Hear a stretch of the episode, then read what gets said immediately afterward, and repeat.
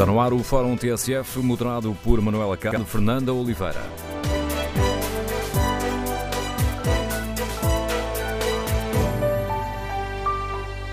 Bom dia. Estaremos a dar a devida importância ao drama da violência doméstica ou continuamos a fechar os olhos? No Fórum TSF queremos ouvir a sua opinião. O que é que está a falhar para que o número de vítimas continue a subir? Número de telefone do Fórum 808-202-173. 808-202-173. Queremos ouvir a sua opinião. O que é que é necessário corrigir? Temos um sistema que é demasiado tolerante com o agressor? A Justiça falha na proteção das vítimas e dos filhos? Queremos ouvir a sua opinião no dia em que o Governo reúne com o Procurador-Geral da República, com as forças de segurança, para discutir o problema da violência doméstica. Queremos ouvir a opinião dos nossos ouvintes. O que é que está a falhar? O que é que é urgente corrigir? E nós, enquanto sociedade, estamos ou não a dar a devida importância a este drama da violência doméstica? Número de telefone do Fórum 808-202-173. 808-202-173. Na página da TSF na internet, no inquérito que fazemos aos nossos ouvintes, perguntamos se temos um sistema demasiado tolerante com os agressores.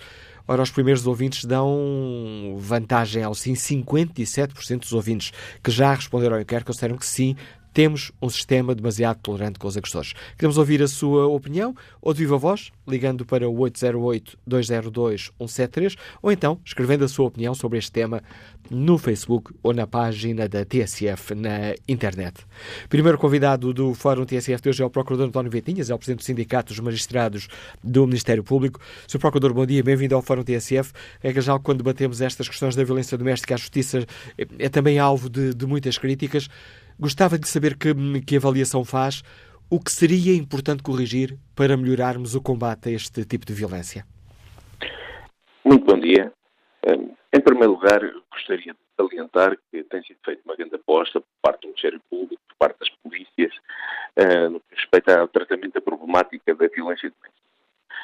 Há magistrados que neste momento estão especializados para tratar a violência doméstica, papéis e investigações da, da, violência doméstica, as polícias também são especializadas para o efeito.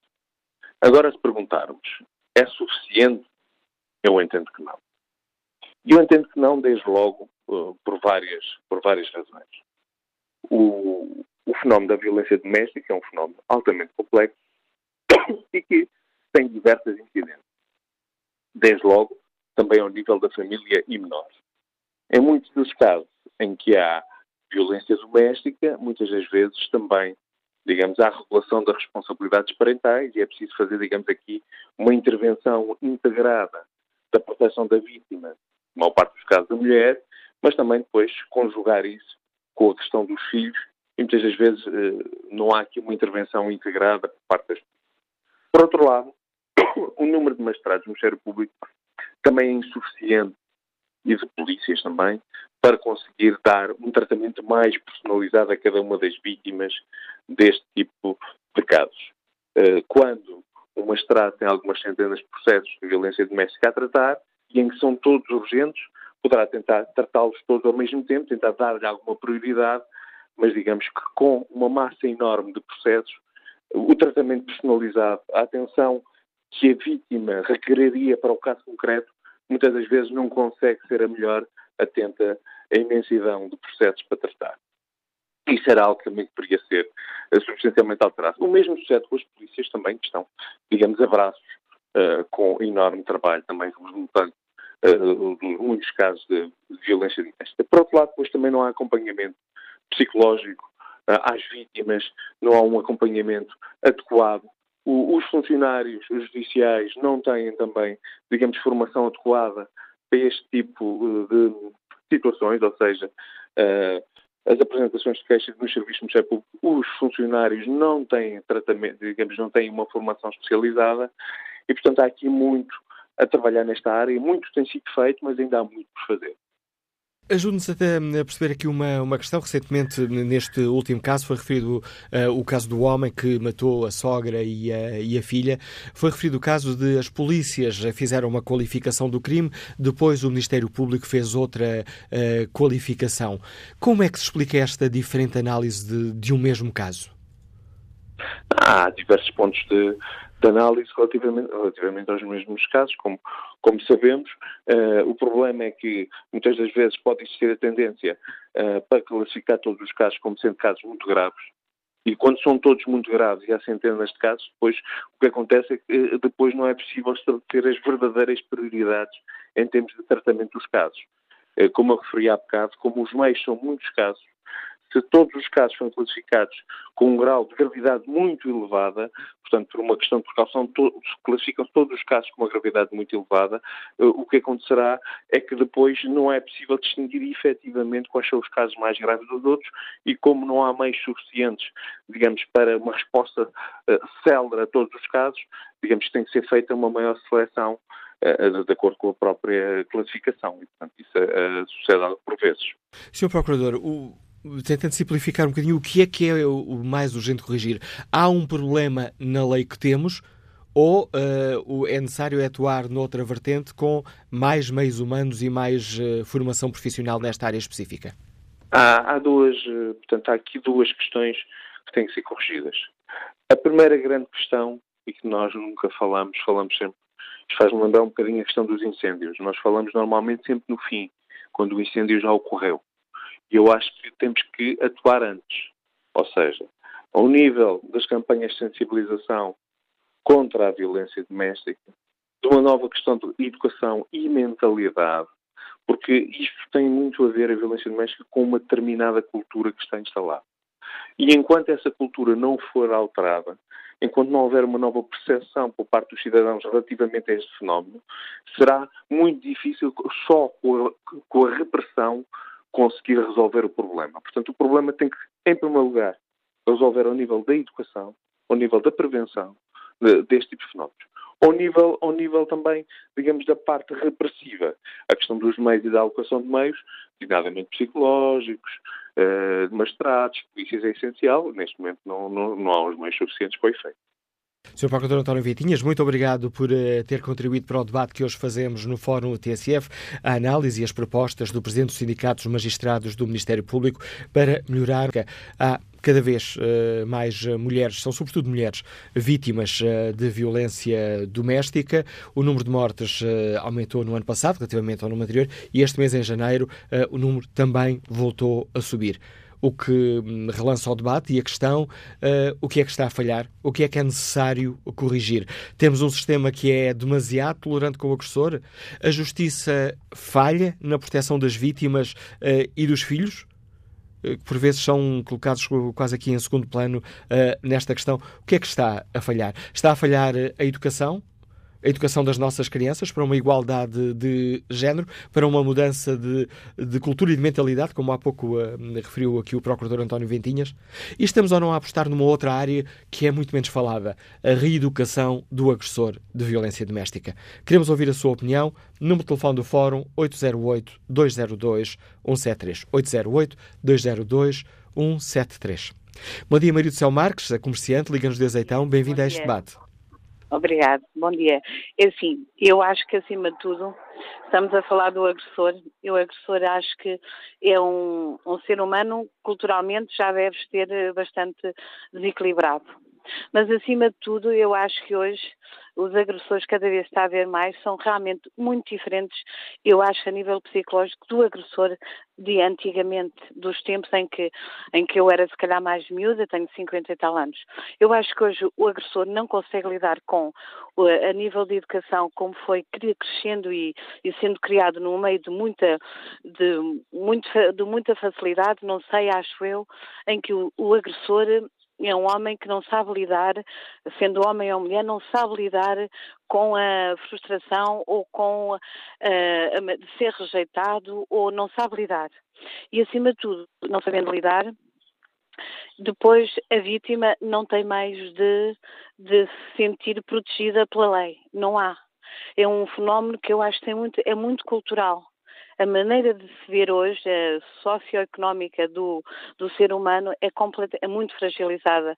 As pessoas hoje sentem qualquer. não têm um, não podem comprar uma coisa ou não podem ter e são muito, muito frustradas.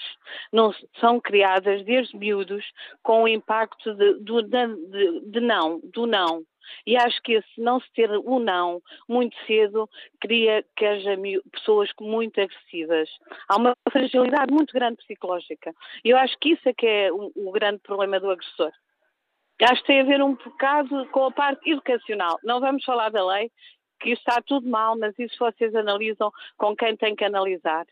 Um, é, uma pessoa que é agredida, eu não tenho pessoalmente ninguém, acho visível na minha família e amigos, mas quem é, é extremamente fragilizada e também não se sente protegida. Não, não tem proteção e as crianças também não têm. A lei tem que ser mudada, mas acima de tudo, a nível de, cultural, tem que ser mesmo muito mudado. As pessoas hoje não sabem lidar com, com as frustrações, acho eu. Agradeço o seu contributo e esse, esse dado importante deixa também aqui na mesa do, do debate que hoje fazemos, Maria do Céu Marques. Vamos agora ao encontro da advogada Sofia Fernandes, nos escuta no Montijo. Bom dia.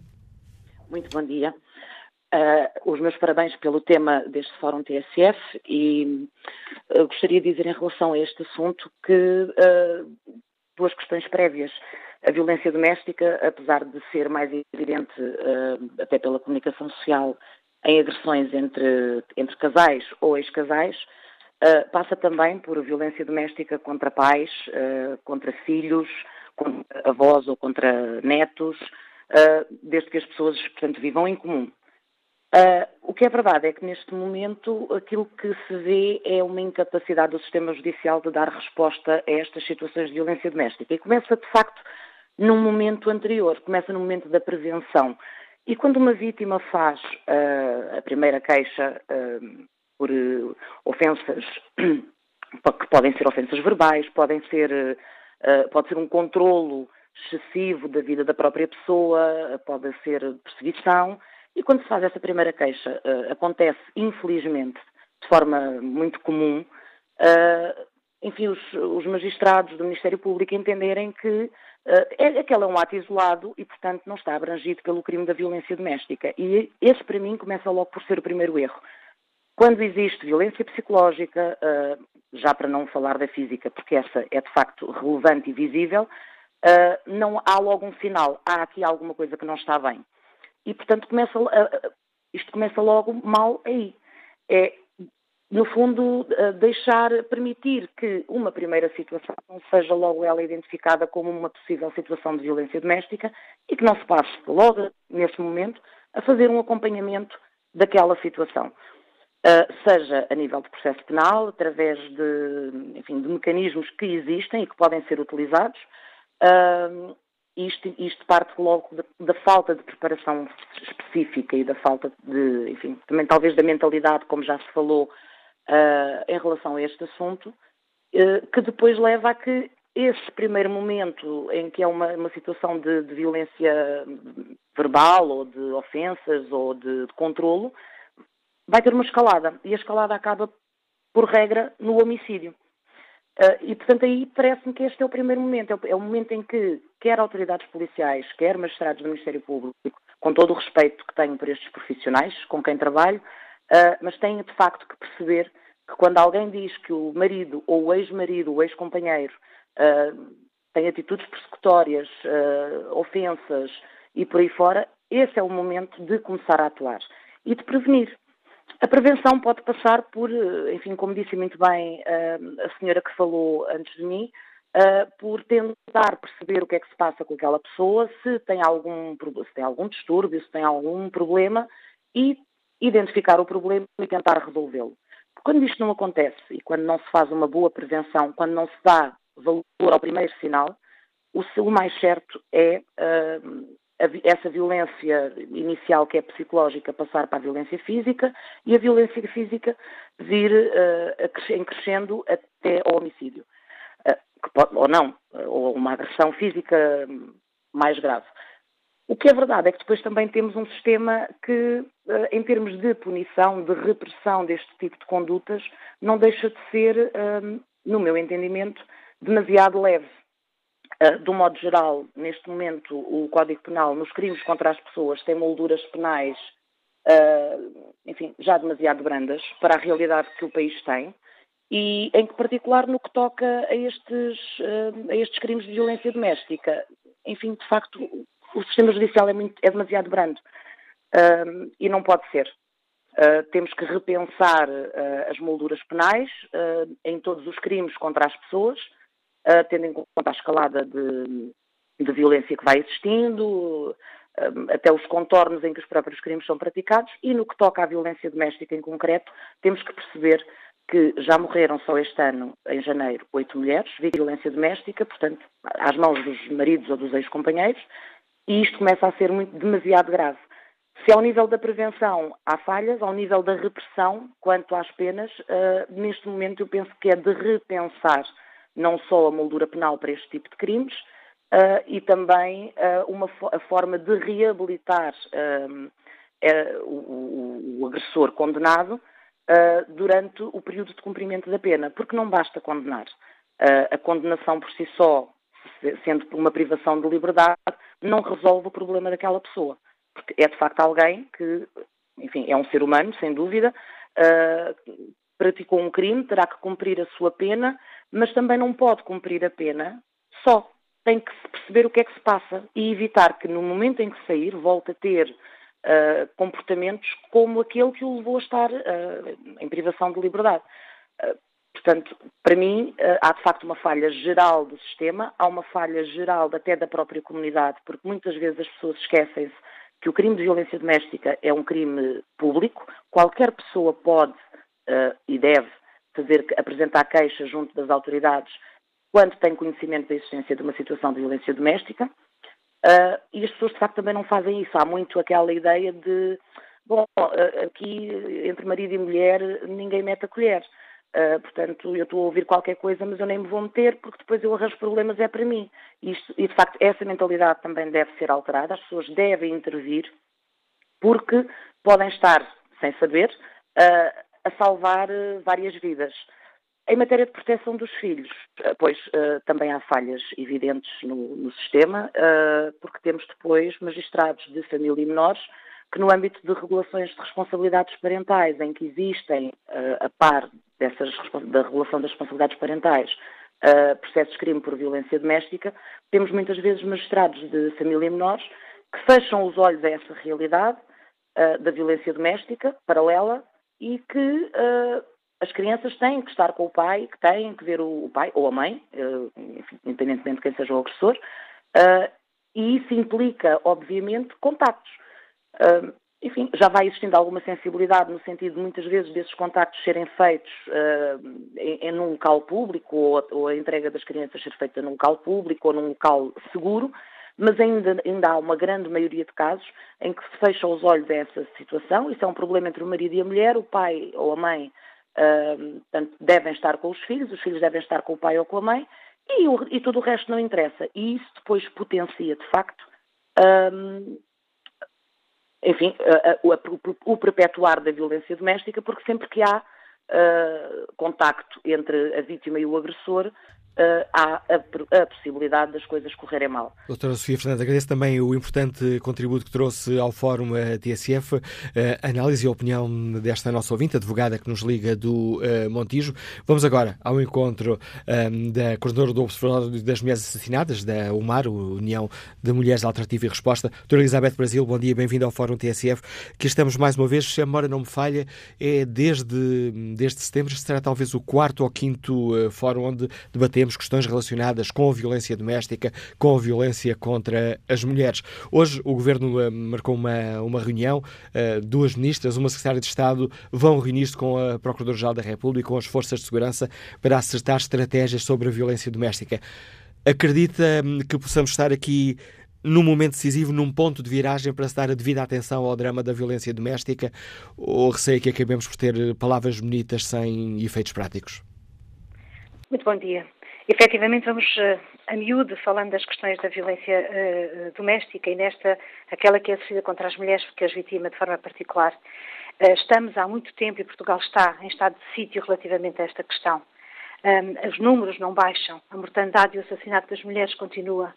Uh, temos realmente planos, uh, uh, políticas públicas, mas temos uma dificuldade em traduzi-las na prática e que elas se traduzam numa maior segurança, proteção e num combate efetivo à violência doméstica.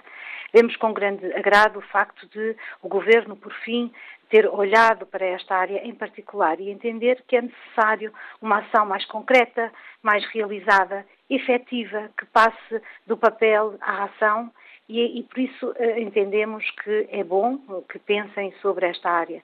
Esperamos, efetivamente, que daqui nasça uh, algo que vá para além de frases bonitas, de discursos um, importantes, mas que não se bastam, e que saia uma estratégia de ação concreta no terreno que junte as organizações, que junte as várias esferas públicas que até agora e os resultados dos relatórios da equipa de análise retrospectiva de homicídio e violência doméstica sempre apontam uma descoordenação de forças, de meios uh, e um não entendimento da violência uh, doméstica como um problema grave, porque a atuação é disso que espelha. Portanto, se estamos a falar de algo que vitima, com impactos eh, brutais, não só nas vítimas, em toda a sociedade.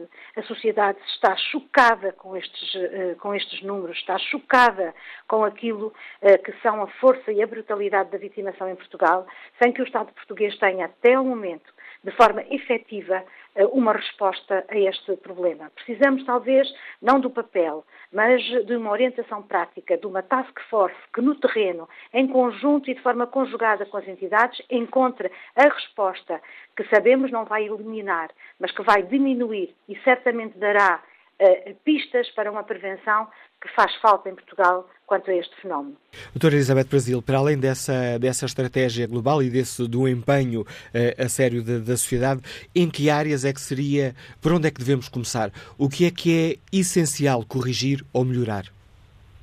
Bom, nós temos que trabalhar a la longue e perto. A la longue, eh, precisamos de uma estratégia de prevenção efetiva. Precisamos que nas escolas e desde muito cedo se ensine igualdade, se ensine tolerância, Uh, e que se ensine que podemos, homens e mulheres, uh, viver mundos livres de violência e em igualdade, mantendo as diferenças biológicas que nos caracterizam. Mas isto é um trabalho que, sendo necessário, é um trabalho que só terá efeitos daqui a 10 anos, a 20 anos, mas precisa de ser feito. E ele, apesar de ter sido começado, ele é uh, pontual, ele é de projeto em projeto e não numa estratégia que no terreno, com pessoas que realmente percebam uh, do assunto e da forma como intervir e ensinar, prevenir efetivamente para as novas gerações. Mas agora, hoje, neste momento, amanhã, o que nós precisamos é que as entidades que dizem eh, que têm resposta, que os poderes públicos e os seus serviços que estão com equipas especializadas funcionem de forma articulada, em cooperação, falando uns com os outros e tomando decisões que efetivamente protegem eh, as mulheres e os seus filhos e filhas, protejam e deem segurança também a uma sociedade que está neste momento amedrontada. Se lhe acontece uma coisa destas, conto com quem, vou para onde, quem me socorre. Portanto, nós temos várias equipas uh, uh, nacionais, temos tribunais que, com, com secções especializadas, temos polícia, GNR, uh, enfim, temos as EPVAs nos hospitais e nos centros de saúde, nós temos imensa coisa. Porém, aquilo que é verdade é que não está a funcionar. Portanto, não está a funcionar, nós temos até que perceber que, que estamos a desperdiçar conhecimento, estamos a desperdiçar tempo, recursos humanos e, portanto, temos que pôr estas pessoas a colaborar entre si e a tomarem decisões conjuntas, eh, sendo nas, nas quais a vítima é o centro e que a coloque efetivamente em proteção, em segurança e que dê e espelhe à sociedade confiança para que as vítimas continuem a acreditar e que venham aos serviços sabendo com o que contam e que aquilo que esperam é proteção e segurança. É isso que nós precisamos. Precisamos efetivar e dar notas, espelhar que é assim que Portugal age, é assim que estamos comprometidos e comprometidas e que efetivamente resulta, porque até agora não tem resultado. Sra. Elizabeth Brasil, obrigado pelo contributo que trouxe ao Fórum TSF, os alertas e as eh, propostas concretas um, de Elizabeth Brasil. Ela integra a União de Mulheres de Alternativa e Resposta e é a coordenadora do Observatório das Mulheres Assassinadas. Que opinião têm os nossos ouvintes? Estamos a dar a devida atenção ao drama da violência doméstica ou continuamos muitas vezes a fechar os olhos aos dramas que hum, que passam por nós. Queremos ouvir a sua opinião. Número de telefone do Fórum 808-202-173. 808-202-173. O que é que está a falhar para hum, continuarem a subir os números de vítimas de violência doméstica? Temos um sistema demasiado tolerante com os agressores? É esta última a pergunta que uh, dá o mote ao inquérito que fazemos na página da TSF na internet e a resposta dos nossos ouvintes é clara: 77% dos ouvintes que já responderam respondem sim. Temos um sistema demasiado tolerante com os agressores. Bom dia, Rui Mota, comercial, Liga-nos de Gondomar. Bem-vindo também ao Fórum TSF. Bom dia, Manuel Cássio. Não sei se, se me está a ouvir. Em boas em, condições. Em condições. Muito obrigado. Bem, é o, é o seguinte, eu acho que aqui uh, esta situação uh, já, já tem que ser feita a montante. Nós temos uma democracia de 40 anos em que a liberdade é, foi, é grande. Temos, o, temos uh, agora este, este impolar de, de, de, infelizmente, de pessoas que, que se suicidam e, e colateralmente com, com a própria família, porque temos aqui três situações muito, muito uh, em liberdade, que é a questão do álcool, do álcool do, da, das drogas e depois a separação e a rejeição. Eu acho que isto devia ser feito a montante. Eu, eu moro no Conselho de Gondomar e, havia, e, o poder local devia ter aqui um papel bastante importante. A nível da educação nas escolas, se o Conselho de Gondomar tem 10 ou 12 freguesias, se há polícia municipal, eu acho que por cada semana uma, numa freguesia, por exemplo, em Fanzas, há três ou quatro escolas, havia de ir às escolas, ver quais são. Eu digo isto porque a, a, a violência também, na, na, na, no, no, caso, uh, portanto, juvenil ou infantil, também é grande. E é aí que muitas das vezes também se pode eh, ver qual é o problema de que estas pessoas têm eh, em casa. Então, era ir às escolas, ver quais são os alunos que falharam uma semana, duas semanas, porque cada, porque cada turma tem X alunos, alguns começam, e, portanto, perguntar ao aluno se há problemas. Imagino que em Fanzas há seis crianças numa escola primária que, que, deixaram de ir à escola. A Polícia Municipal, através do, da, da, do, da, da, própria professora, e, teria que ir à, casa ver porque é que a criança uh, uh, falhou à escola e se há problemas conjugais ou se, ou se uh, ou por medo que a criança não vai à escola porque a mãe ou está separada ou o pai vão, vão, são capazes de, de, de não, não, digo raptar, mas ir buscar a criança. Portanto, eu acho que no poder local também tem aqui um, uma, uma parte muito importante uh, de sabermos, de termos a preocupação de saber porque é que uh, um casal leva a este, este, este, este extermínio, como aconteceu agora. As separações infelizmente é o que dá. Depois temos, eh, temos, eh, pronto, temos uma Constituição eh, um bocadinho paupérrima em relação a estes casos, o que é que está a falhar. Temos juízes também, que nós sabemos como é, que invocam a, a Bíblia para, para castigar seja quem for, de uma, de uma maneira uh, que nós, nós sabemos, e, e, portanto, e depois temos, não temos isto, não temos uh, cadeias, eu, eu, vou dizer, não temos cadeias para meter essas pessoas, não é fechá-las, é, não temos uh, cadeias para reprimir, seja mulheres, também há mulheres que, que fazem violência em relação aos homens, não chegam a matá-los, mas têm, também há. E, portanto, havia de haver aqui uma situação, eh, uma reflexão bastante grande em relação ao Estado, chegar ao, ao montante, o poder local, eu acho que as câmaras têm, têm polícias uh, chamadas municipais, podiam ir às escolas, começar pela educação, começar pela educação, e depois uh, há separações, então aí vamos ter que ver porque é que uma criança não vai à escola porque os pais são separados, ou o que é que o pai faz não, e a mãe, e, e, portanto dar aqui uma, uma estabilidade. E então ver os casos, são estes casos que aconteceu, que um, um senhor mata a sogra, mata depois a filha e suicida-se.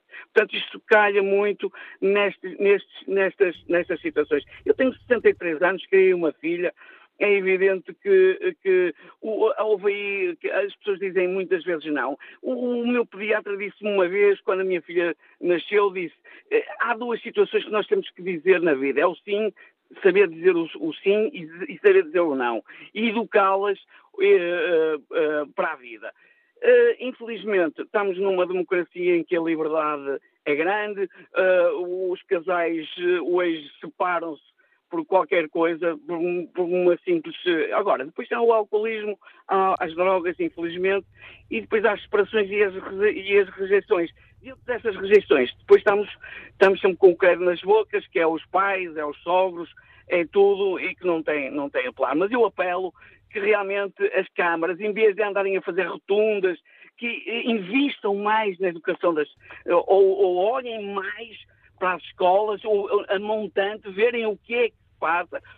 Se uma, se uma, se uma, um conselho tem 10 freguesias, é bastante, uma, uma vez por semana, irem aulas ver porque é que os alunos e faltaram. fica esse seu apelo, Rui Mota. Agradeço também o seu uh, contributo, este apelo para uma aposta forte na educação. Vamos agora ao encontro de Maria José Lemos, doméstica, escuta-nos em Braga. Bom dia. Bom dia. Olha, em primeiro lugar, queria agradecer poder entrar. Eu vou ser rápida no que tenho a falar. Própria, as próprias autoridades não têm sensibilidade alguma para estas coisas, porque as vítimas têm medo, sabem se acusarem ou alguém acusar, correm o dobro do risco de serem assassinadas. Segundo lugar, sei que um vizinho meu já partiu era chefe da polícia e tratava a mulher e os filhos com violência extrema.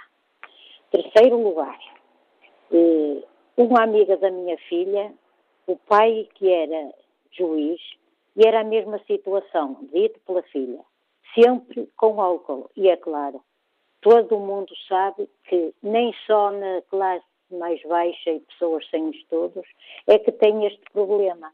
Porque tendo essa ideia e estando as coisas à liberdade, sim senhor, e tudo bem, mas isso, claro, não foi agora, mas a mesma coisa que aparecia há uns anos atrás continua, porque há muitas autoridades que, por a clandestinidade, que fazem o mesmo às próprias pessoas da família. Era isto que eu tinha a dizer e que daqui para o futuro tudo corra melhor, que isto é um problema muito grave. O apelo que nos deixa a Maria José Lemos, Liga de Braga, e que contributo nos traz Maria Ferreira, consultora que está na Amadora. Bom dia, bem-vindo ao Fórum, Maria Ferreira.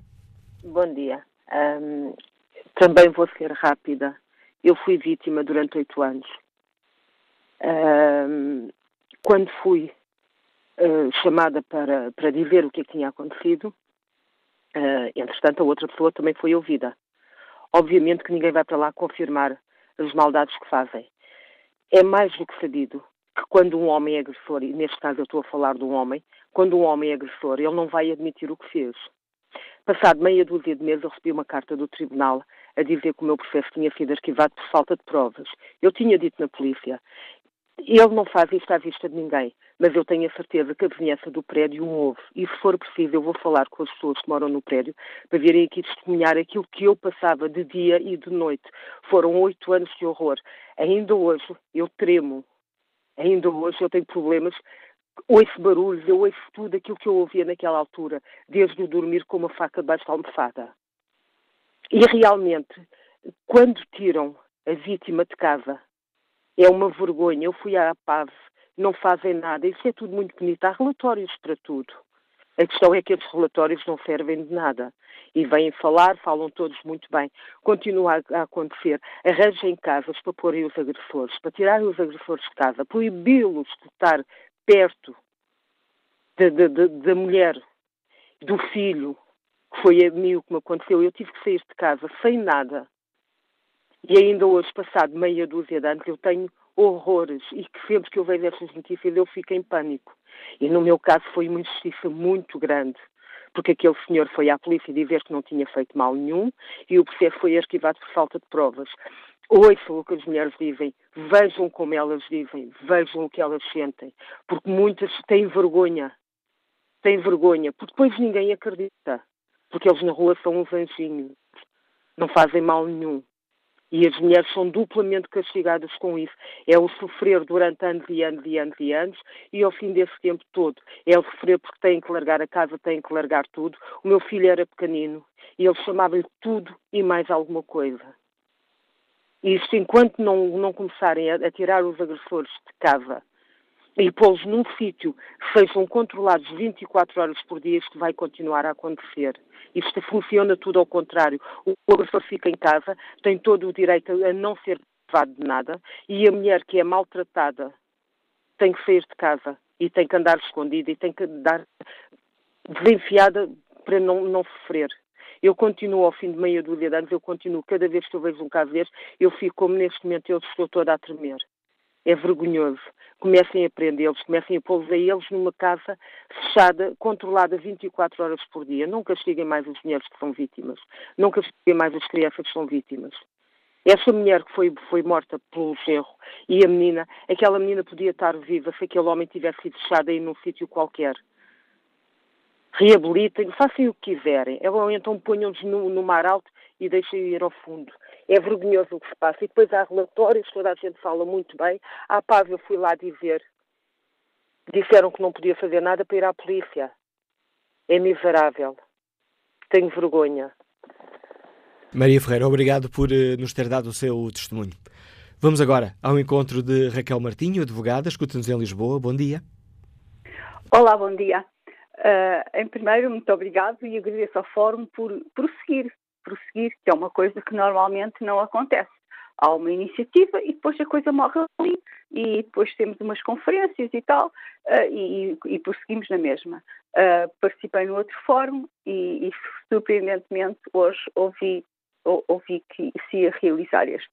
Eu vou tentar ser o mais sucinta possível e só tocar e também tocar num ou dois pontos que do outro caso não houve tempo para o fazer. Ora bem, continuamos com, uh, portanto, com, com a mesma questão, o que é que está mal e o que é que podemos fazer. Agora também o que podemos fazer. O que está mal já se viu pelas intervenções no fórum anterior e por esta está tudo mal. Não faltam leis ou faltam muito poucas.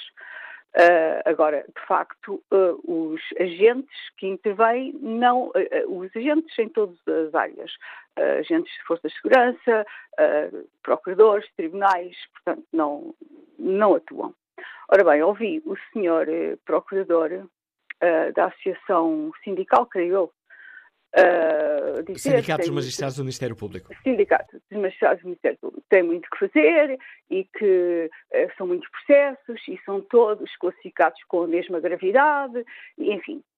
Eu, e também já ouvi outras coisas. Uh, o ano passado temos greves de juízes, e bem, enfim, se sentem prejudicados, greves de procuradores, greves de funcionários. Nunca vi mas nunca, e tudo com reivindicações salariais, etc. Mas nunca vi uh, uma dessas organizações dizer temos aqui um problema que nós nos esforçamos imenso e não temos apoio, não temos nada e isto está-se a tornar incontrolável. Já é incontrolável há muito tempo, mas agora, para além de, incontro, de incontrolável, é público. Não. Uh, nunca ouvi nenhuma dessas associações uh, pôr estas questões, nomeadamente os juízes, porque os juízes são um órgão de soberania. São um órgão de soberania, deve, devem saber, oh, e, não são órgão de soberania por acaso, é porque são um poder judicial, têm o poder de aplicar penas, etc. Então, há aqui um problema que nós não temos condições de resolver. Portanto, os senhores do Poder Legislativo e Executivo façam o favor de olhar para isto temos muitas leis, ou não temos, de ir lá ao sua justiça o que é que eles entendem, mas não as conseguimos aplicar. Eu isso nunca vi, nem nunca ouvi. Pelo contrário, agora já me apareceu um despacho em que o Sr. Juiz, para não lhe acontecer o mesmo, que o juiz lá de cima da relação do Porto, do juiz Neto de Moura, que fez aquele despacho mirabolante de mandar lapidar as mulheres, Uh, não despachou ele, não assinou o despacho. Ditou o despacho à senhora escrivã e ela teve que lá dizer arquivo-se por despacho verbal do Sr. Juiz. Porque, quando eu sou notificada, não vejo lá o nome dele, não está assinado. Portanto, não se corre o risco de parar o despacho em qualquer sítio onde esteja lá o nome dele. Uma pessoa que faz isto tem consciência que aqueles factos correspondem à verdade. Simplesmente não os quer valorar. Ponto final. Portanto, Continuamos na mesma e vamos prosseguir. As minhas colegas uh, disseram de sua justiça e muito bem, a doutora Sofia e a doutora Isabel Brasil, que eu ainda há pouco tempo fiz numa corajosa intervenção na Faculdade de Direito, uh, no, na formação em que participei, sobre este tema. E sobre isto tenho aqui mais duas ou três coisas a dizer. Já não temos tempo. Já devia, devia, acabar agora o fórum. 10 Pronto, segundos, então, consegue? Então, uh, consigo, consigo. Portanto, em relação à assistência médica, veio agora, portanto, haverá outros fóruns para outras coisas, mas esta é, parece-me, as forças de segurança, nomeadamente a que estavam lá representadas nesse fórum, ah, isto é a maior parte de ferimentos ligeiros.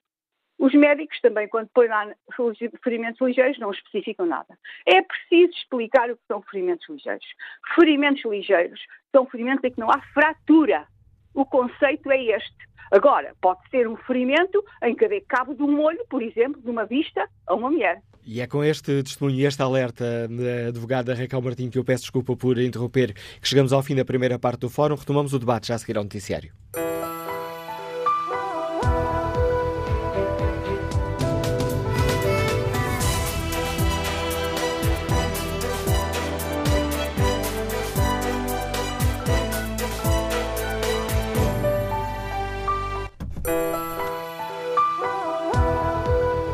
Avançamos para a segunda parte do Fórum TSF, edição de Manuela Cássio, produção de Fernando Oliveira.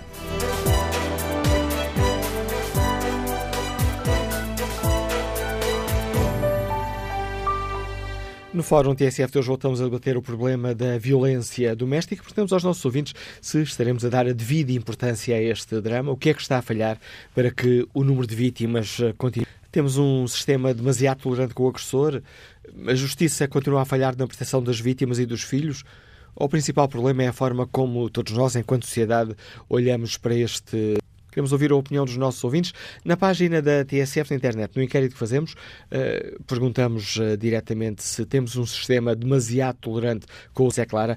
82% dos ouvintes responderam ao inquérito consideram que sim, temos um sistema demasiado tolerante.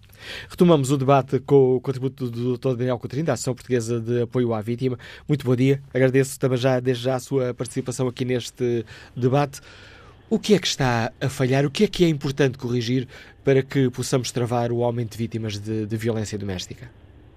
Muito bom dia e obrigado novamente pelo, uh, pelo convite. Uh, aquilo que nós temos falado nisso, infelizmente, por vários motivos e sempre muito triste no, nos últimos tempos, é cada vez mais uma uh, articulação entre todas as entidades que, que são parceiras, uh, que são entidades de primeira linha no combate à violência doméstica e que, e sobretudo, uma articulação mais forte, mais robusta e, e sobretudo, com mais objetivos uh, do ponto de vista daquilo que são as entidades públicas que trabalham nestas matérias. Falamos aqui claramente da, das polícias, da justiça, da educação, uh, da saúde, ou seja, é fundamental que também entre elas existam mecanismos de articulação que sejam claros e que possibilitem, de alguma forma, o apoio e a proteção das vítimas de violência doméstica e não apenas aquilo que tem acontecido até agora, muitas vezes, que é apenas o seu encaminhamento uh, para outras organizações. O problema não estará tanto na lei, mas na forma como essa lei é aplicada e pela forma como ela é, é lida ou avaliada pelas diversas instituições? Uh, assim, uh, o problema não está na lei porque a lei teoricamente é, é boa. Agora, o problema está exatamente aí, na forma eh, como a lei é aplicada, ou, melhor, pela forma como a lei não é aplicada e muitas vezes pela forma como a lei uh, é uh, mal entendida ou é reentendida, se me permite a expressão, por diferentes operadores. e é importante cada vez mais, e isso era um trabalho que já, que já devia ter sido feito e que já deveria de, de fazer parte dos diferentes operadores nestas matérias, de sabermos muito bem o que é que todos estamos a falar quando falamos de violência doméstica. E aquilo que nos vamos, infelizmente, apercebendo cada vez mais é que quando falamos de violência doméstica, para cada um de nós, a violência doméstica tem um, é um conceito diferente e tem uma perspectiva diferente. Portanto, é fundamental alinharmos conceitos e alinharmos aqui formas de pensar para que uh, se possam alinhar uh, formas de agir, formas de responder a este flagelo. Existe aqui também muito um problema de, de, educação. Há pouco já houve alguns dos ouvintes a referir essa, essa questão. Este é um trabalho que, que nos deve envolver a todos e que deve começar na escola. É por aí que as coisas devem começar? É por aí que deve começar a mudança? É, ou melhor, a violência doméstica, primeiro temos que dizê-lo claramente. A violência doméstica não é um problema cultural, não é um flagelo social, é um crime. E, como tal, tem que ter uma resposta do ponto de vista criminal. Uh, temos que proteger as vítimas e temos que punir uh, os autores dos crimes. Depois, por outro lado, é óbvio uh, que a prevenção urge, que a prevenção é fundamental fazer-se. E a formação começa não só na escola, mas a formação começa e deve ser acompanhada pelas próprias famílias. Se nós nos lembrarmos da forma como a reciclagem foi entendida e apreendida pelas famílias, foi feita através das crianças e dos jovens. Portanto, com, a, com, questões associadas aos direitos humanos, à cidadania, à igualdade de género e à violência doméstica, se fizermos exatamente este mesmo percurso, mas um percurso que nos chama a todos e a todas a fazer parte, uh, se calhar conseguimos, de alguma forma, alterar aqui algumas mentalidades. Agora, elas não mudam apenas porque se mudam leis ou por, ou por despacho, não é? Falamos muito na educação, por vezes há, um, há aqui um, fator que é mais esquecido, que é a reeducação do agressor para que ele não volte a cometer o mesmo tipo de crimes com outras uhum. mulheres. Estou a utilizar o, te, o termo mulheres porque cerca de 90%, por, 90 dos casos as vítimas eh, são, são mulheres. Esta é uma das áreas onde estamos a falhar, a reeducação do, do agressor? Nós temos, temos que nos lembrar que no âmbito da violência doméstica, o, o agressor de violência doméstica é possivelmente dos crimes onde há em que existe maior uh, reincidência uh, do crime. É obviamente que a APAF defende há muitos anos uh, a reabilitação, a reeducação do agressor, mas em programas que possam também eles ser integrados com as próprias vítimas, porque muitos destes uh, agressores que, por exemplo, frequentam programas de, de, de, para agressores de violência doméstica continuam a viver, um, porque foi, foi a primeira vez, foi o primeiro e único crime que cometeram, foi da violência doméstica, portanto, e a medida adotada foi esta, continuam a viver, a residir muitas vezes com as suas mulheres, com as suas companheiras. Então é importante que estes programas também tenham uma visão integrada de poder acompanhar e trabalhar com a própria vítima. E que esse trabalho possa ser feito em parceria com as organizações de apoio à vítima. Uh, e depois, por outro lado, para, para aqueles eh, que se encontram eh, reclusos, condenados pelos, pelo processos de, de, violência doméstica, que estão bem aí no espaço prisional, eh, sejam desenvolvidos programas de, para agressores de violência doméstica.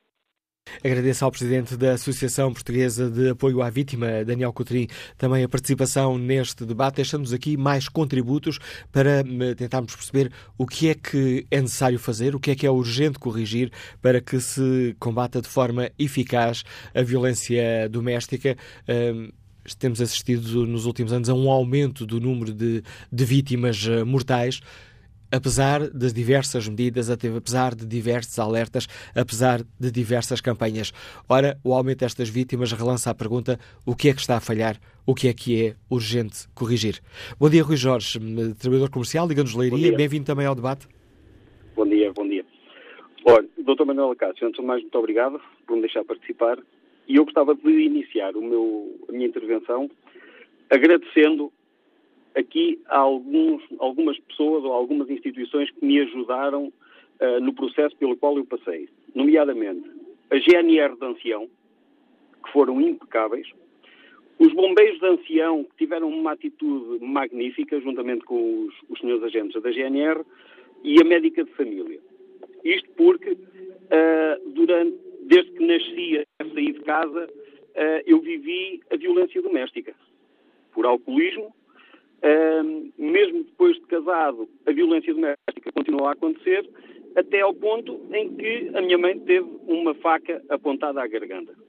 E nesse dia eu fui buscá-la para a minha casa. E decidi que estava na hora de pôr um ponto final nisto tudo. Estar sujeita àquilo e ela própria também não quis eh, mudar por uma questão cultural, por uma questão de educação. Uh, não é fácil, não é fácil lidar com, com estas coisas, ok?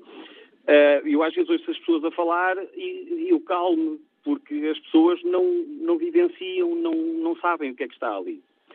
E no dia em que eu decidi que havia de uh, resolver o assunto, eu fui ter com o meu pai e fui dar com o meu pai com os pulsos a começarem a ser cortados. Ou seja, ele com uma tesoura foi cortando os pulsos, tentando o suicídio.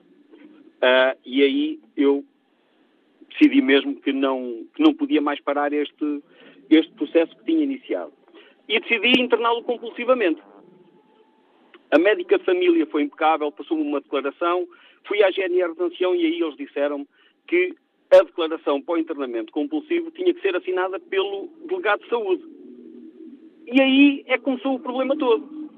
Porque o senhor delegado de saúde não queria assinar o internamento compulsivo do meu pai. E eu dizia-lhe, eu não quero abandonar o meu pai, eu quero o meu pai bom, porque o meu pai é bom.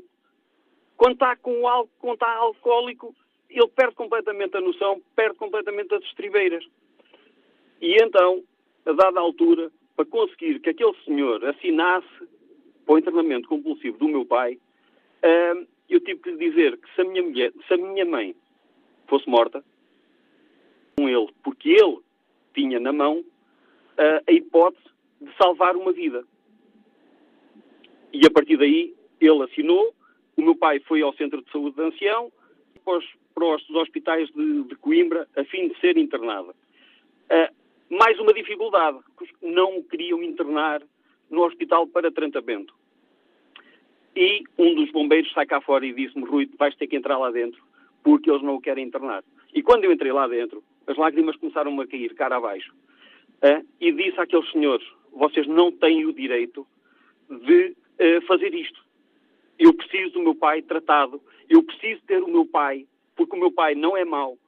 Uh, e muitas vezes se fala dos agressores de uma forma tão, pá, tão agreste, e são pessoas que precisam de ser tratadas. São pessoas que precisam de ser cuidadas. Eles, a vítima e os filhos. Os filhos, para que um dia mais tarde tudo isto não se vá uh, uh, refletir na vida dos filhos. E ninguém fala nisto. Eu hoje não percebo como é que na reunião dos, dos, ministros não está lá a Ministra da Saúde e a Ministra da Educação. Porque existe um problema de base. Existe um problema de cultura educacional mas tem que ser tratado é aí. As leis existem, esqueçam as leis, não percam tempo com isso. Tratem é de as aplicar e que as instituições estejam todas alinhadas. Doutor Manuel Acácio, se tudo estiver alinhado com as leis que nós temos, é o suficiente. Está-me a compreender? Obrigado, Rui Jorge, pelo testemunho e pelo caso concreto que nos deixa, ajudando-nos a perceber melhor uh, o drama de muitas das famílias que são confrontadas com a violência doméstica. Ana Mateus, Liga-nos de Corroios, bom dia, bem-vindo ao Fórum TSF.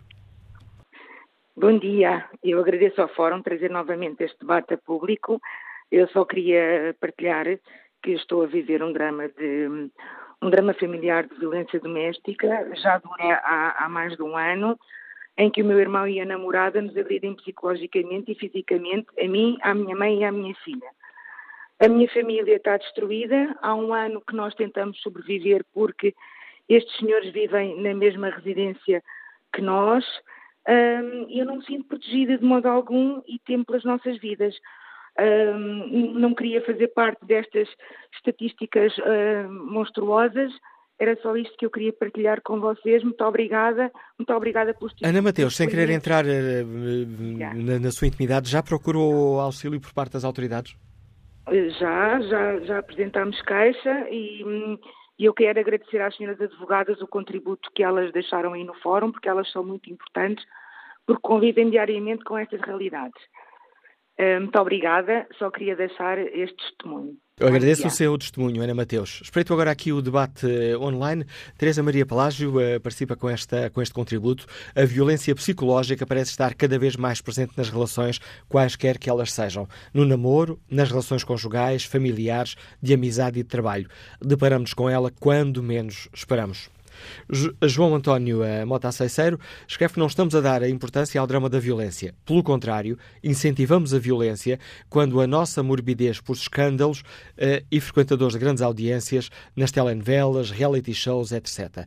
Pródigos a incentivar a violência face, face à sugestão subliminar, creio bem, de que a agressão hoje é muitas vezes praticada para se ter acesso aos holofotes das televisões, revistas e programas que exploram os sentimentos íntimos e emocionais.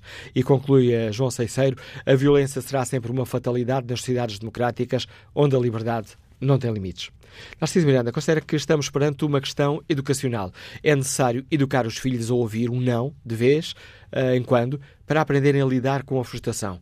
Quando já existem agressões, mesmo quem é agredido, muitas vezes não se apercebe dos sinais que vão levar à escalada das mesmas e continuam submissos. Ora, esta hum, a opinião deste nosso ouvinte dá-me aqui uma, uma, faz uma boa dica para iniciar a conversa com a próxima convidada do Fórum TSF, a juíza Carolina Girão, integra a direção da Associação Sindical dos Juízes Portugueses. Sr. Juíza, bom dia, bem-vindo ao Fórum TSF. Este é um crime muito difícil, por vezes muito difícil de avaliar, onde as vítimas eh, por vezes se arrependem em meio do processo. Ouvimos muito essa argumentação. É verdade, muito bom dia, Manuela Cássio. Começo por cumprimentá-lo, cumprimentar também os intervenientes no fórum e os nossos ouvintes e dar os parabéns à TSF pela escolha deste tema. É um tema que está na ordem do dia, tema importantíssimo. Eu começo por dizer, e antes de ir à sua pergunta em concreto, que é muito pertinente, dizer que há muito ainda a fazer na fase da prevenção prejudicial destes casos. A verdade é que faltam polícias, faltam magistrados, faltam meios para acolhimento das vítimas, querem ser de casa, faltam meios para acompanhar as vítimas até ao julgamento, para evitar eventualmente reconciliações que são falsas e que levam as vítimas a desistir de queixas e, portanto, há um caminho a percorrer. O Tribunal de Julgamento, eh, quando se pronuncia acerca de um caso, fala por referência a um despacho de acusação ou um despacho de pronúncia. E muitas vezes há absolvições na sequência da não prova dos crimes. E, e isto entronca na sua, na sua questão. Muitas vezes os crimes não se provam porque as, são factos que, na sua generalidade, das, das vezes ocorrem em contextos eh, de intimidade em que as únicas vítimas, as únicas testemunhas presenciais são as vítimas e que, uma vez chegadas a julgamento, se recusam validamente a depor e o tribunal, eh, os tribunais eh, deparam-se com situações em que não têm meios de prova para considerar, sendo certo, eh, para considerar e para permitir condenar, sendo certo que as garantias de defesa vigoram nestes casos de violência doméstica como nos restantes crimes. E este Quando... é um tipo de Uh, diga, diga, pensei que tinha terminado o seu raciocínio nessa questão, mas conclua, por favor. Prossiga, faça uh, favor, faça favor. Há pouco tivemos aqui uma, uma ouvinte vítima de violência doméstica que diz que se sentiu abandonada e ignorada porque denunciou os casos, o, o agressor disse que era mentira e ela não teve como provar. Temos um sistema que não consegue escutar as vítimas? Essa pergunta é uma pergunta complexa. Isto porquê? Porque na ponderação do caso o juiz tem sempre de ter em conta os elementos eh, e muitas vezes esses elementos são insuficientes para tirar uma conclusão que permita uma condenação para além da dúvida razoável. Como eu estava a antecipar há pouco, nestes crimes como em quaisquer outros, por imperativo constitucional, desde logo, os de condenação penal se estiverem eh, convencidos de forma suficiente de que aquela pessoa praticou os crimes que praticou. Agora, uma coisa os juízes não têm dúvida, é que há um desfazamento na percepção da comunidade e do público em geral acerca do funcionamento dos tribunais e aquele que é o efetivo funcionamento dos tribunais. Os juízes estão preocupados com essa constatação e por isso lançaram um repto à Comissão para a Igualdade de Género, repto esse que foi aceito e vão fazer, vão promover a realização de um estudo em parceria com uma universidade portuguesa, estudo esse que visa eh, aferir se, através da análise de decisões de tribunais de primeira instância e de tribunais superiores, se existe, eh, existem disfuncionalidades na aplicação da justiça pelos tribunais neste tipo de crimes e em outros, como crimes sexuais praticados contra maiores, se há uma aplicação da justiça em termos discriminatórios, tendo em conta o género da vítima ou do agressor. Queremos uh, ter constatações e conclusões que sejam baseadas em dados científicos e não em constatações empíricas que muitas vezes são promovidas por uma pressão mediática, de que falava há pouco o nosso ouvinte, uma pressão mediática que é também ela eh, exponenciada por uma comoção social que é perfeitamente compreensível neste tipo de casos. Mas o que os juízes querem saber é se, tendo em conta, eh, eh tendo em conta a análise de decisões dos tribunais, há, existe um problema, se existe esse problema, problema, detectar soluções para esse problema. Esse estudo já passou das palavras aos atos ou ainda é só uma intenção? Já, não, já, já houve duas uh, reuniões exploratórias e estamos na fase de elaboração do protocolo para depois iniciarmos a fase de elaboração e de análise e de recolha de decisões e posterior análise das mesmas para, para depois extrairmos as conclusões. Estando os setores da justiça sempre debaixo de, de fogo, permite-me aqui a facilidade de, de, expressão, quando debatemos estas, estas questões, que imagino que esta seja uma questão uh, que é referida e que é debatida entre os juízes portugueses, que percepção têm? Temos leis suficientemente eficazes ou também ao nível das leis é necessário fazer algumas alterações? Já ouvimos, por exemplo, neste fórum que as, as molduras penais são insuficientes, são muito baixas. Muito bem. Na última terça-feira, na posse do novo Diretor-Geral dos Serviços de Direção e Serviços Prisionais, a Sra. Ministra da Justiça disse que se prende demais, efetivamente, e que é preciso apostar mais na reinserção na, da, na comunidade. E a verdade é que o que os juízes entendem é que a sociedade e o poder político em concreto terá de fazer uma opção para que os tribunais e os juízes saibam o que se espera efetivamente deles. Ou um sistema que privilegia a prevenção geral e a repressão, com, por isso, menos penas suspensas, com menos penas de substituição, ou um sistema que esteja apostado na restrição de condenado fora das prisões. Eu dou um exemplo, Manela Cássio. Normalmente as decisões dos tribunais são criticadas por recorrerem em demasia à aplicação de penas suspensas. A verdade é que, é que até 2007, a altura em que se passou a prever a possibilidade de suspensão de penas de prisão até 5 anos, até aí seria até, apenas até 3 anos, o que é, aliás, uma quase originalidade no contexto europeu. Eh, somos nós e a França, com exceção destes dois casos, os outros países, que normalmente são próximos do ponto de vista jurídico-cultural, não admitem penas suspensas tão longas, a verdade dizia eu é que até 2007 se entendia que os juízes prendiam demais, aplicavam penas de prisão de curta duração em demasia. Portanto, o poder político, através de lei do Parlamento, decidiu estender esta possibilidade de suspensão de penas a, a crimes mais graves, sem fazer qualquer distinção entre crimes. Portanto, os, os, os, juízes, como não poderia deixar de ser, absorveram, interiorizaram esta, esta mensagem, mas a verdade é que se chegar à conclusão de que as, as penas suspensas em crimes desta natureza ou a que determinem a aplicação de penas concretas de prisão tão longas eh, não é suficiente a reprovar e a prevenir este tipo de crimes, pois com certeza se imporá uma alteração legislativa que deve ser levada a cabo após uma reflexão nesta matéria, reflexão, aliás, que, que o Fórum está, eh, para a qual o Fórum está a contribuir. Sr. Juíza Carolina Geirão, agradeço também o, o, importante contributo que trouxe a este debate, deixando-nos aqui mais um ponto de vista que ajuda cada um de nós a fazer uma, a ter uma opinião mais avalizada sobre o tema que hoje debatemos. A Juíza Carolina Geirão integra a direção da Associação Sindical dos Juízes eh, Portugueses. Vamos agora ao encontro de Isabel Campos, doméstica, escuta-nos em Lisboa. Bom dia. Olá, bom dia. Um, olha, estou, uh, apanhei o, o, programa já a meio e, e, se calhar não vou ser uh, muito linear no que quero dizer e nem vou abranger tudo o que quero dizer, mas vou tentar.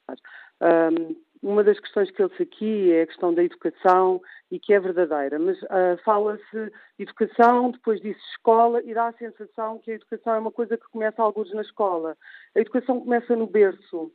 Uh, e esse berço muitas vezes tem que ser acompanhado uh, também, e é por exemplo, pelos centros de saúde. Eu não acredito que os centros de saúde, por exemplo, não saibam, não veem que uma família quando entra, que a mãe quando entra, uh, não, não, não mostra indícios uh, de, alguma, de que alguma coisa se passa. Um, penso também que a população, de uma maneira geral, uh, tem que passar a ser um bocadinho mais interventiva nestas e noutras questões, porque se eu vir um miúdo a fazer uma asneira, aliás, antigamente isso passava-se muito, uh, fazíamos uma asneira e o vizinho dizia à mãe e ao pai, e hoje em dia com a história do ai, eu não vou dizer para não me chatear, porque depois vou ter chatices, estas coisas passam todas ao lado. Eu sou daquele tipo de pessoas que se vir um pai a bater num filho, se vir um homem a bater numa mulher ou uma mulher a bater num homem, eu intervenho imediatamente. Eu chamo a polícia, eu chamo a proteção de menores, eu faço o que tenho a fazer para proteger aquele que está a ser agredido ou maltratado ou o que quer que seja. Tenho pena que a maior parte das pessoas sintam e passem a vida a desculpar-se com estamos todos muito cansados e o stress e depois uh, fazem o que é a tal história do fazem o que é urgente, não se faz o que é importante e muitas coisas ficam de fora, porque há muitos bebês estamos aqui a falar de. Há, há, há miúdas, há, gravidezes na adolescência, todas estas questões de que estamos a falar estão ligadas à má educação e há pouca intervenção daqueles que estão mais próximos, até das juntas de freguesia, nos meios pequenos, que podem perfeitamente denunciar as situações e acompanhar. Um, os centros, todas essas, todas essas, e, e, o vizinho, e o vizinho, o merceeiro, o homem do talho, todas as pessoas podem fazer alguma coisa. E, e dessa forma também impedem uh, uh, que, que, as coisas tomem as proporções que estão a tomar neste momento. Pronto, uh, era o que eu queria dizer. Obrigada. Obrigado, Isabel, Isabel Campos, pela participação no Fórum TSF. Vamos agora com o Nelson Portinho, oficial de Justiça, já aposentado e que nos liga de Sintra. Bom dia.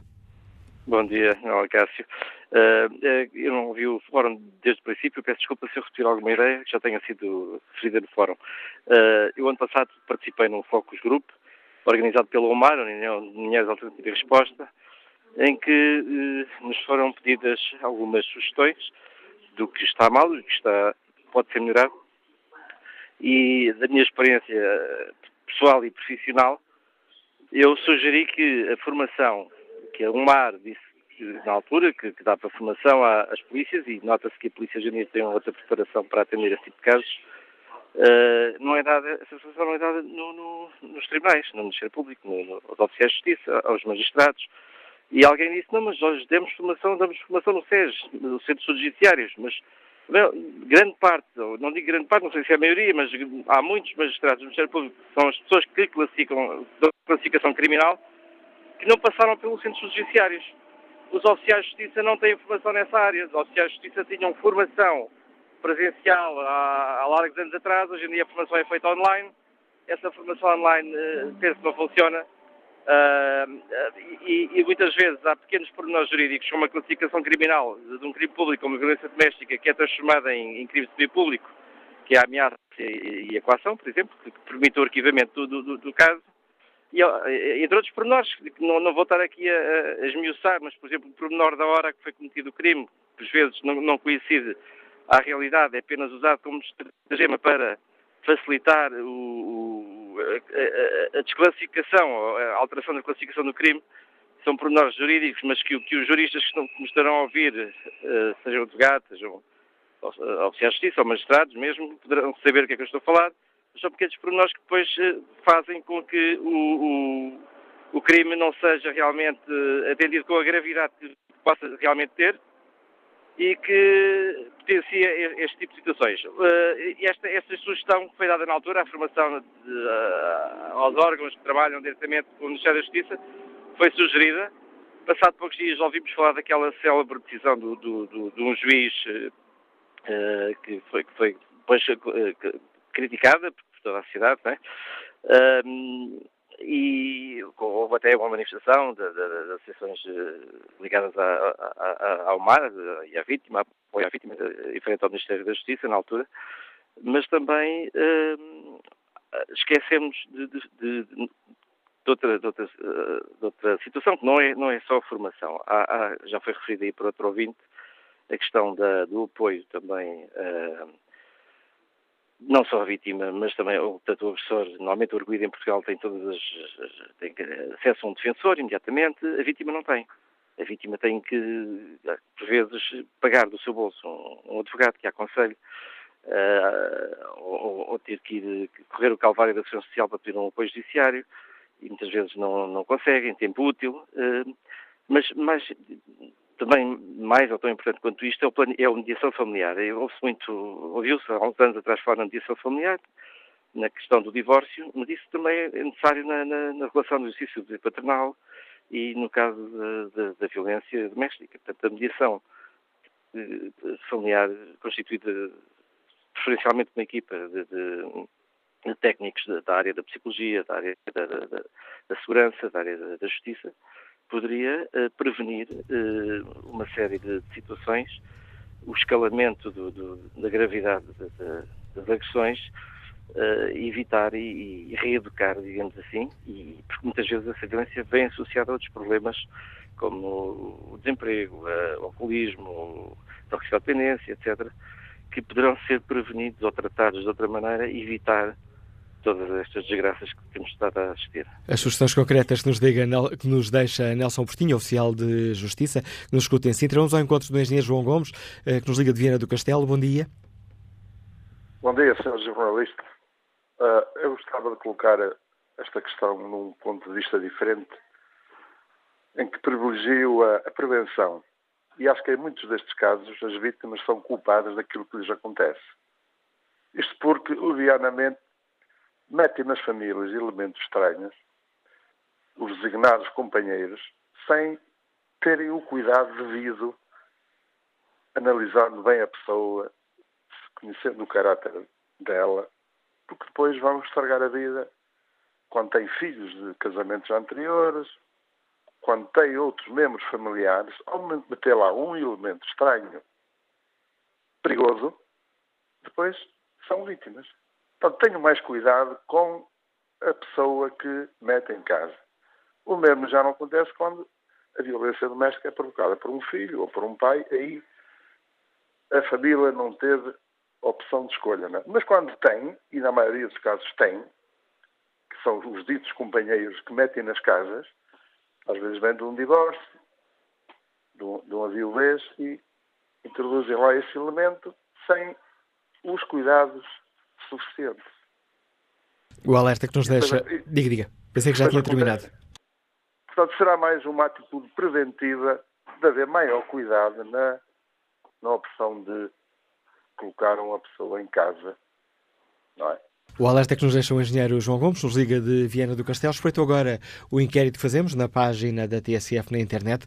Perguntamos aos nossos ouvintes se temos um sistema demasiado tolerante com os agressores, nos casos de violência doméstica, e 83% dos ouvintes que já exploraram o inquérito consideram que sim, temos de facto um sistema muito tolerante. No debate online, Maria da Conceição escreve que deviam existir casas de abrigo para os agressores para tratarem aquelas cabeças e aprenderem a lidar com as frustrações, para que as vítimas tenham que sair da sua zona de conforto e aí sim serem ajudadas elas e os seus filhos. Isabel Cruz escreve: Para além de tudo, o problema da violência doméstica é principalmente um problema de desequilíbrio emocional, desorganização pessoal e muito de saúde mental da vítima e do agressor, pelo que o encaminhamento obrigatório para acompanhamento psicológico e psiquiátrico dos envolvidos, vítima e agressor, devia ser o primeiro passo depois após a queixa em todas as situações. Vamos agora escutar o testemunho da Procuradora já jubilada Dulce Rocha, é Presidente do Instituto de Apoio à Criança. Ela foi entrevistada na, no ITSF pela jornalista Gabriela Batista. E Dulce Rocha defende que o problema da violência doméstica exige mais atenção. É um desafio que tem de ver toda a sociedade. Continuamos a ter uh, reincidências e números elevadíssimos de violência doméstica. Uh, ainda agora, nas últimas estatísticas da Comissão Nacional de Proteção de Crianças e Jovens, uh, a causa mais frequente da intervenção das comissões é justamente a violência doméstica mas não é entendida ainda a violência doméstica como uma violência direta e isso deve, eh, eh, devemos aprofundar esse olhar, um olhar mais censurável, eh, como é que eu ia dizer? Quer dizer, que nós eh, consideremos mesmo inaceitável isto que está a acontecer, não é? A violência sobre as mulheres, a violência em contexto de relações de, de intimidade, deve ser cada vez mais uh, olhada como qualquer coisa de inaceitável e, portanto, deve ser valorizada, quer, quer por todas as autoridades policiais, quer pelas autoridades judiciárias, quer a nível da segurança social, dos assistentes sociais, de todas as pessoas que têm o dever de avaliar as situações, eh, para que haja um diagnóstico correto e, quando a, eh, a, situação é grave, haver, de facto, uma avaliação de risco que traduza esse perigo, essa perigosidade, eh, porque o, o, aquilo a que nós assistimos é que vão sendo tomadas medidas, mas não são medidas eficazes, não são eficientes.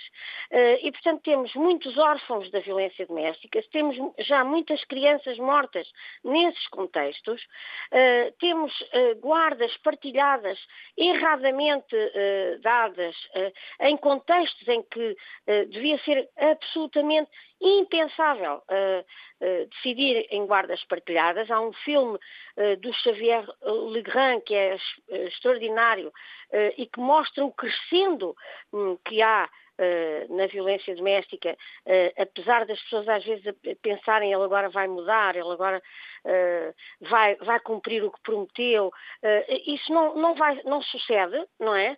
portanto, aquele período de sedução não dá lugar à mudança, dá lugar a mais violência, ciclos de violência cada vez mais curtos e cada vez com mais gravidade, e, e, e, portanto, são fenómenos que são estudados e as, e, e as autoridades uh, têm de ter em consideração todos esses estudos que têm sido feitos, a experiência uh, que já temos sobre estas matérias e por isso eu acho que é positivo haver essa reunião com alargada, uh, com a Sra. Ministra da Justiça, o Sr. Ministro da Administração Interna, a Procuradora-Geral da República, mas falta sempre Uh, Desculpar-me-ão, eu uh, fui procuradora muitos anos, agora estou jubilada, mas quer dizer, uh, as organizações não governamentais devem ter um papel a desempenhar e têm muito trabalho no terreno houve muitas vítimas, em contextos em que elas revelam intimidades que não revelam nos gabinetes uh, dos tribunais. E, e, portanto, há um conhecimento adquirido muito sólido por parte das organizações não governamentais, desde a Associação Portuguesa de Apoio à Vítima, a Associação Portuguesa de Mulheres Juristas, a UMAR, um, ehm, a Associação de Mulheres contra a Violência. Portanto, há um conjunto de organizações que têm trabalho feito e trabalho reconhecido e que deviam também uh, participar nessas reuniões. Uh, fico sempre com pena. O próprio Instituto de Apoio à Criança, uh, que tem muitas das situações que nós temos de violência contra as crianças, são também em contexto de violência doméstica. E, portanto, esse, esse olhar da sociedade civil deve ser cada vez mais valorizado, para que a voz das vítimas seja mais completa. Não sei se me faço entender. Uh, por muito boa vontade que tenham todas as autoridades, uh, uh, o papel das organizações não governamentais é insubstituível, porque estão mais próximos das vítimas. uma participação mais forte no sentido ou motivada por essa, uh, por essa proximidade com as vítimas de violência. E, e, portanto, penso que uh, se ainda houver tempo, ou, ou, nas próximas reuniões, que não sejam esquecidas as ONGs. Nesta entrevista, considerada jornalista da TSF, Gabriela Batista, a Presidente do Instituto de Apoio à Criança, de Dulce Rocha, reconhece que ao longo dos últimos anos tem dado mais atenção a este drama da violência doméstica, mas acrescenta as medidas que têm sido tomadas não se têm mostrado eficazes, é preciso fazer mais e fazer melhor, defende Dulce Rocha. Por exemplo, a questão das penas. Continuam a ser penas levíssimas, moldura, as molduras penais são de tal forma que depois uh, os tribunais têm dificuldade em aplicar prisões efetivas, penas de prisão efetiva. O que é que sucede?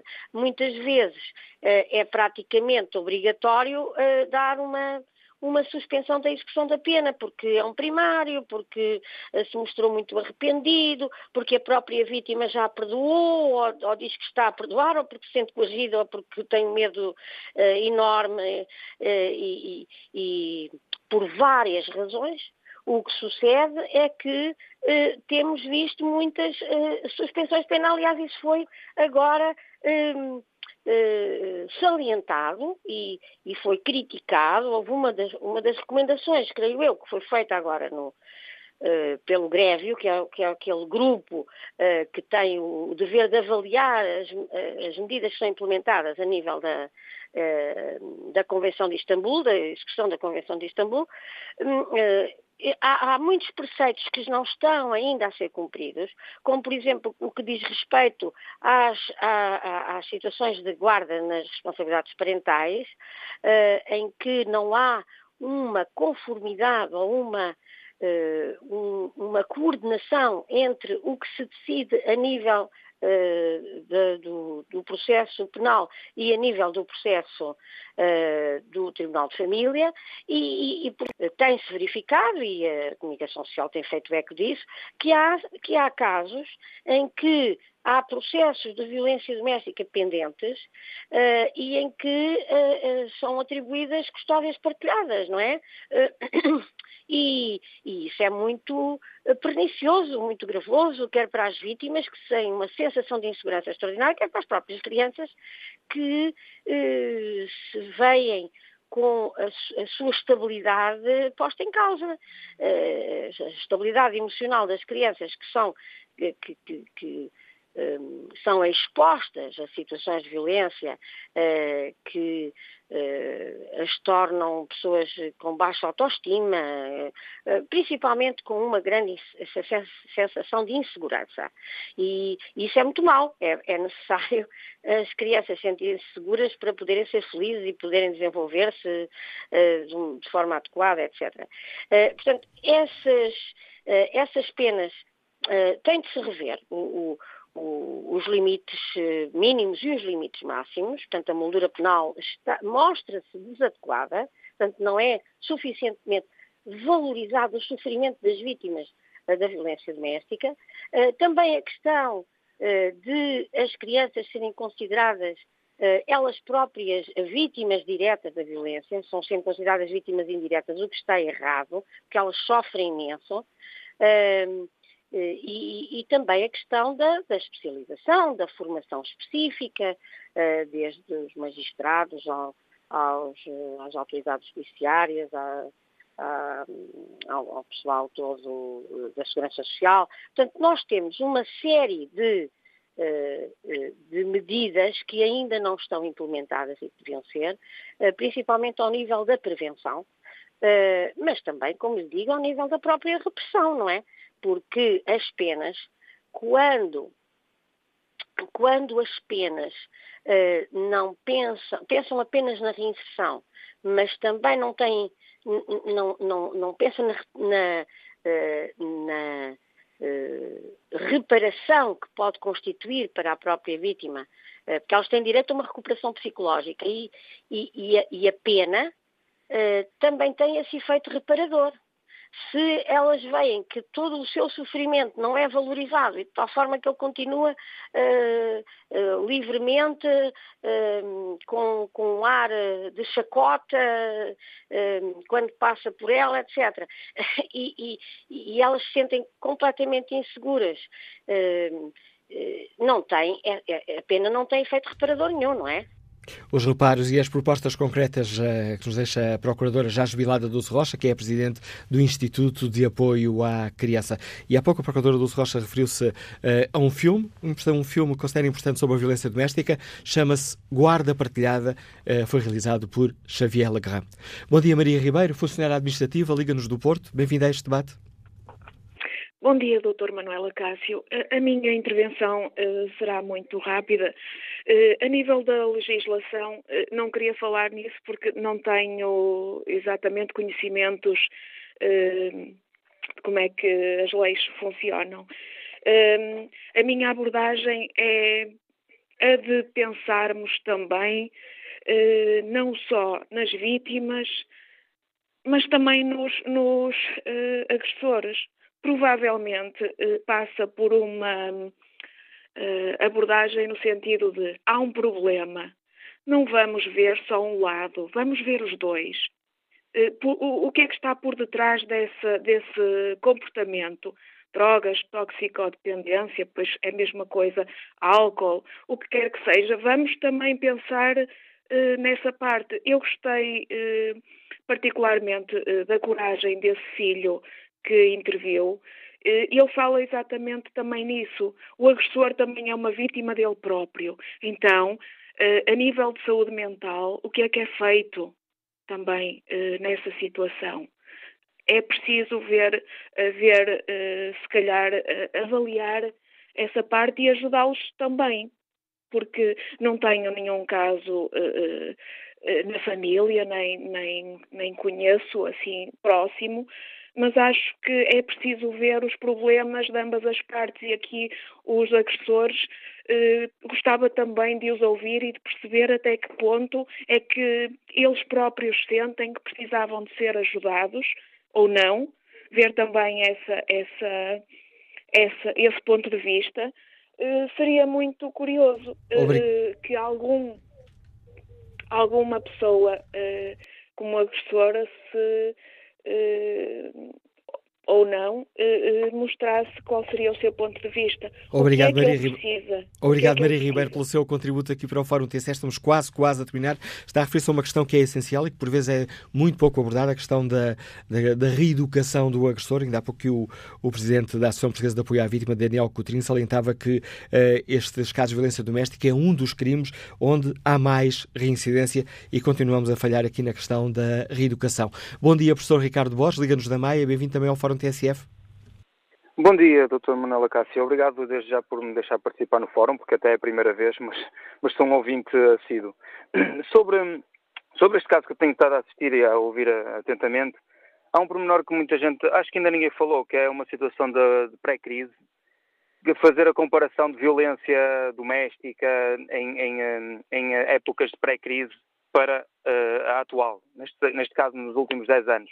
Eu acho que as pessoas se iriam surpreender e nesse caso também teriam muitas respostas, isto porque se verificarmos a, a depressão que existe na população portuguesa, descrente de várias, várias situações, com custo de vida elevado, que depois isso tudo se vai refletir no ambiente familiar, acho que era uma, uma situação muito importante de estudo que, que deviam também fazer. Outra situação que eu também acho uh, muito importante é o sistema judicial, porque a justiça é vista como, como sendo uma, uma, imagem com uma venda nos olhos, mas isso é mentira, isso não existe. E não existe porquê? Porque eu até posso dar o meu. Eu tenho um caso uh, de regulação de poder paternal que tenho falado aí várias vezes, que é o seguinte: que eu, uh, a mãe de, de, um filho que eu tenho na Madeira está insolvente. Uh, e então eu, o pagamento de prestação de alimentos eu pagava-lhe em mão das pouquíssimas vezes que eu estive com ela, porque eu já não vejo o meu filho, por exemplo, há quatro anos, e numa situação de uma pessoa que não esteja resolvida psicologicamente e socialmente, até podia dar, dar aso a esse tipo de violência. Uh, a própria mãe do meu filho colocou-me em tribunal e exigir-me 5 mil euros de prestação de alimentos que não foram dados. Isto porque ela quer ir para a Suíça com o poder paternal completo para ela uh, e, uh, e, eu não assistia a isso. Mesmo eu com provas de mensagens escritas e tudo a dizer que ela recebeu dinheiro, eu vou a tribunal e aparece-me um juiz com pouco mais de 30 anos, que se calhar nem filhos tem, a julgar um caso que nem tinha conhecimento do, do acordo do acordo de regulação patron, uh, uh, em vigor, parental em vigor, e eu acho inacreditável como é que é possível um juiz com 30 anos estar a julgar um caso e nem ter conhecimento desse tipo de, de situação. Mas Obrigado, Ricardo Borges. Peço desculpa por, eh, por interromper. Dê-nos a sua opinião quanto à questão essencial do Fórum. Luís Santos é profissional sul, liga-nos da Almada. Faço-lhe o desafio de nos dar a sua opinião em 30 segundos, Luís Santos. Peço-lhe desculpa. Boa tarde, não faz mal. É boa tarde, é só para dar uma outra visão.